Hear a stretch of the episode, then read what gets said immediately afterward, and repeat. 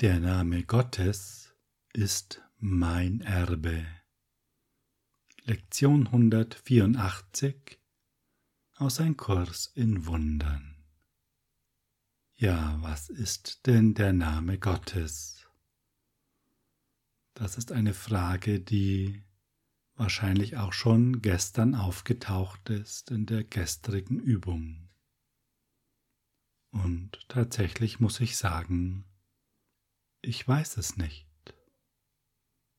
Und auch wenn wir gestern mit dem Wort Gott geübt haben, so könnte es auch irgendetwas anderes sein. Denn wie wir heute erfahren, Gott hat keinen Namen. Und dennoch wird sein Name zur abschließenden Lektion, dass alle Dinge eins sind und mit dieser Lektion hört alles Lernen auf. In der Lektion 169 hatten wir erfahren, Einssein ist einfach die Idee, Gott ist. Und in seinem Sein umfasst er alle Dinge. Kein Geist birgt irgendetwas außer ihm. Wir sagen, Gott ist, und dann hören wir auf zu sprechen, denn in dieser Erkenntnis sind Worte bedeutungslos. Und das ist es, worum es auch in dieser Lektion geht und in der gestrigen ging. Es ist die Erfahrung des Einsseins. Es ist das Transzendieren von allem, was wir gemacht haben. Und es kumuliert sich in einem letzten Namen, in einer Bezeichnung, in einer letzten Form, nämlich der Name Gottes, die dann transzendiert wird. Du lebst mit Hilfe von Symbolen, heißt es in dieser Lektion. Du hast Namen für alles, was du siehst, erfunden. Ein jeder wird zu einer separaten Wesenheit, die du mit ihrem eigenen Namen identifizierst. Dadurch meißelst du es aus der Einheit heraus, dadurch kennzeichnest du seine besondere Eigenschaften und hebst es ab von anderen Dingen, indem du die Betonung auf den Raum legst, der es umgibt. Und diesen Raum legst du zwischen alle Dinge, denen du verschiedene Namen gibst, zwischen alle Geschehnisse hinsichtlich Ort und Zeit und zwischen alle Körper, die du mit einem Namen grüßt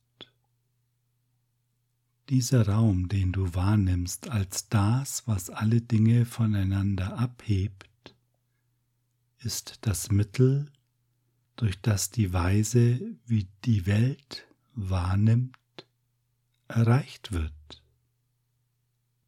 Das ist doch eine sehr interessante Information. Der Raum, den wir wahrnehmen, ist das Mittel, durch das die Weise, wie die Welt wahrnimmt, erreicht wird, weil wir den Raum als leer betrachten. Und die Form, die wir sehen, ist das, was zählt. Und der Kurs sagt uns hierzu, du siehst etwas, wo nichts ist, nämlich die Form, und siehst gleichermaßen nichts, wo Einheit ist, einen Raum zwischen allen Dingen, zwischen allen Dingen und dir. So denkst du, dass du in der Trennung Leben gegeben hast. Durch diese Spaltung denkst du, dass du als Einheit begründet bist, die mit einem unabhängigen Willen funktioniert. Ja, das ist es, was wir gemacht haben. Unser Geist hat sich scheinbar immer in viele, viele Teile, sozusagen kleine Geister, zerlegt und diese auf einen Körper projiziert. Jetzt scheinen wir autonom zu sein. Jetzt scheinen wir, obwohl wir getrennt sind, das Ziel erreicht zu haben, das hinter der Idee der Trennung steht. Ein autonomes Individuum. Das ist ja der Anlass der ganzen Geschichte. Der Wunsch, autonom zu sein, ein Individuum, eine Besonderheit. Und so spiegelt es sich ja auch in der Welt wieder. Wenn wir einmal schauen, da wird doch das Thema Individualität extrem hochgehängt. Und die Teilung schreitet ja offensichtlich immer weiter voran. Und das muss wohl auch so sein, denn es ist ja ein Zerfallsprozess, der gestartet wurde. Jetzt gibt es nicht nur männlich und weiblich, jetzt gibt es auch divers. Und divers schattiert sich auch wieder in alle möglichen Individualitäten. Dies ist der Weg, der letztlich vorgegeben ist durch den Start der Trennung, dem scheinbaren Start wie ich hier noch einmal betonen möchte. Und es werden so viele, fast unendlich viele Individuen und Objekte geschaffen, dass wir die Einheit dahinter nicht mehr erkennen können. Doch der Kurs erinnert uns daran, der Name Gottes ist mein Erbe. Und der Name Gottes steht für die Einheit, das Einssein. Und deshalb ist der Name auch automatisch unser Erbe. Denn nur dann können wir eins sein. Das ist ja irgendwie logisch. Den namenlosen Dingen, heißt es in der Lektion, sind Namen gegeben worden, und damit wurde ihnen ebenfalls Wirklichkeit gegeben. Denn was benannt wird, dem wird Bedeutung gegeben, und das wird dann als bedeutungsvoll gesehen, als Ursache einer wahren Wirkung mit Folgen, die ihm selber innewohnen. Das ist die Art und Weise, wie Wirklichkeit gemacht wird, durch eine Teilschau, die absichtlich der gegebenen Wahrheit entgegengestellt wird. Ihr Feind ist Ganzheit. Sie stellt sich kleine Dinge vor und schaut auf sie, und ein Fehlen von Raum ein Gefühl der Einheit oder eine Schau, die anders sieht, werden zu den Bedrohungen, die sie überwinden, mit denen sie in Konflikt sein und die sie verleugnen muss. Und genau das ist es, was wir praktizieren in den Übungen. Wir spüren den inneren Raum, und damit fehlt der äußere Raum, die Distanz entfällt und es stellt sich ein Gefühl der Einheit ein und daraus folgt eine Schau, die anders sieht. Und die Lektion sagt uns dazu auch etwas sehr, sehr Wichtiges.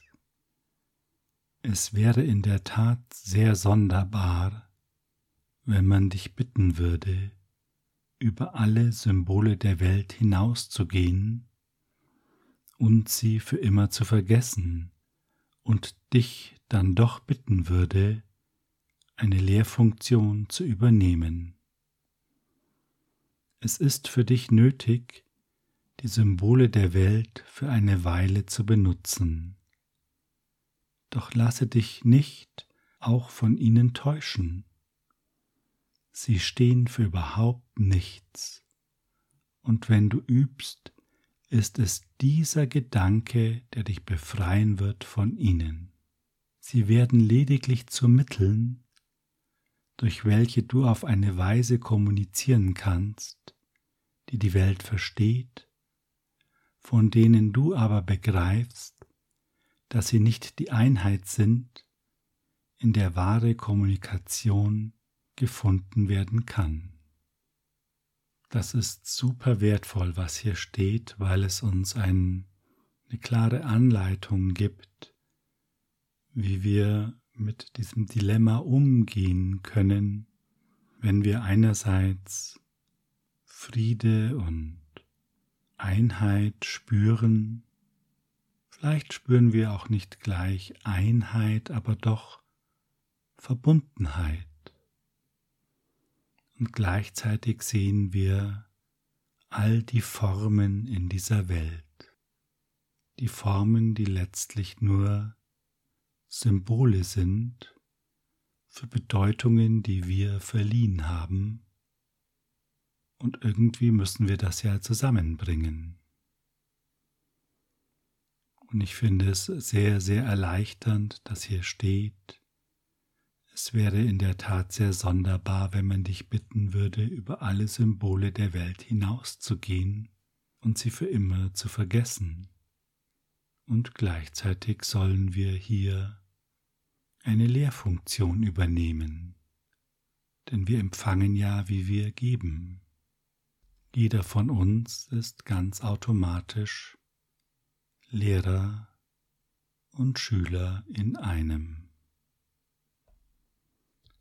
Und dieser Satz, die Symbole werden lediglich zu Mitteln, durch welche du auf eine Weise kommunizieren kannst, die die Welt versteht, von denen du aber begreifst, dass sie nicht die Einheit sind, der ist sehr zentral und sehr hilfreich. Denn jetzt schau einmal aus deiner Präsenz heraus auf irgendwelche Formen, auf irgendwelche Dinge in dem Raum, in dem du bist. Und du kannst jetzt genau spüren, dass du es bist, der diesen Dingen entweder Bedeutung gibt oder es ganz neutral sieht, einfach als Mittel zur Kommunikation. Spür das einmal, konzentrier dich ganz auf dich und lass dich darauf ein. Egal, ob jetzt Gedanken auftauchen, die dir suggerieren wollen, dass dieses oder jenes aber doch jetzt wirklich extrem wertvoll ist, dass das doch ein Andenken ist an irgendjemand, der dir am Herz liegt, oder etwas ist, für das du viel gearbeitet hast. Genau diese Gedanken sind es ja, die Bedeutung erzeugen. Und gleichzeitig spürst du die Ruhe und den Frieden in dir.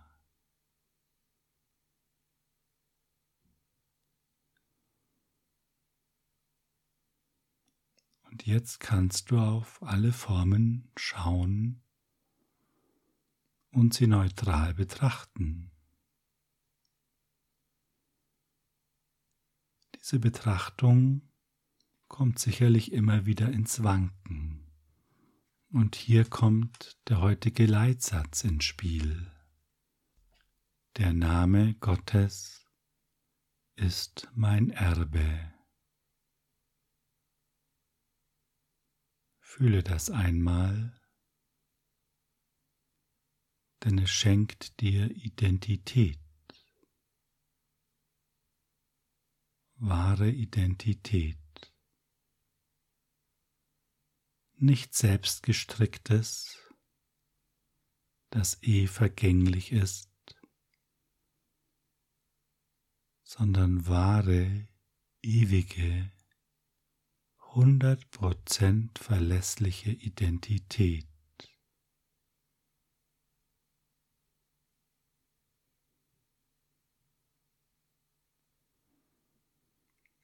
Und wenn du auf die Formen schaust, die in dem Raum sind, in dem du dich befindest,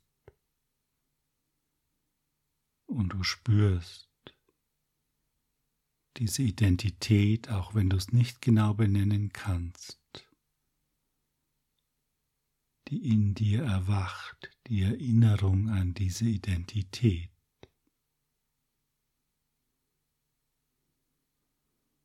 Dann kannst du jetzt ganz gelassen auf all die Formen sehen.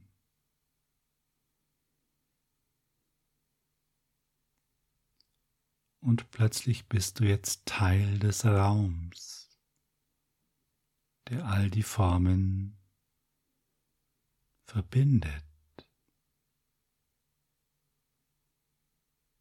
Denn du weißt ja, Gott ist in allem, was ich sehe, weil Gott in meinem Geist ist.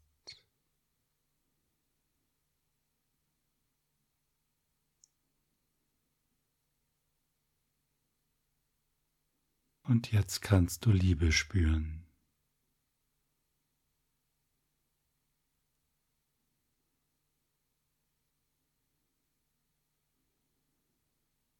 Der Name Gottes ist mein Erbe.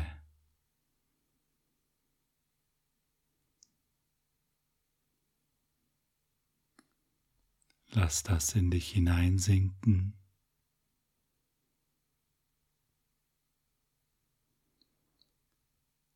Und spüre das Glück, das darin liegt.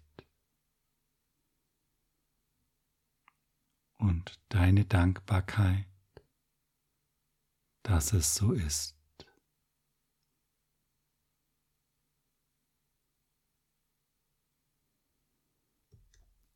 Vater, unser Name ist der deine.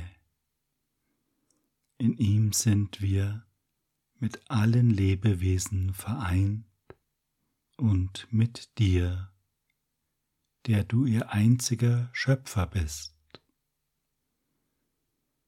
was wir gemacht haben und mit vielen verschiedenen Namen benennen, ist nur ein Schatten, den wir versuchten über deine eigene Wirklichkeit zu legen.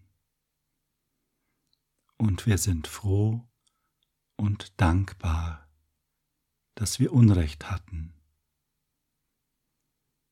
Alle unsere Fehler geben wir dir damit wir von allen Wirkungen, die unsere Irrtümer zu zeitigen schienen, freigesprochen werden mögen.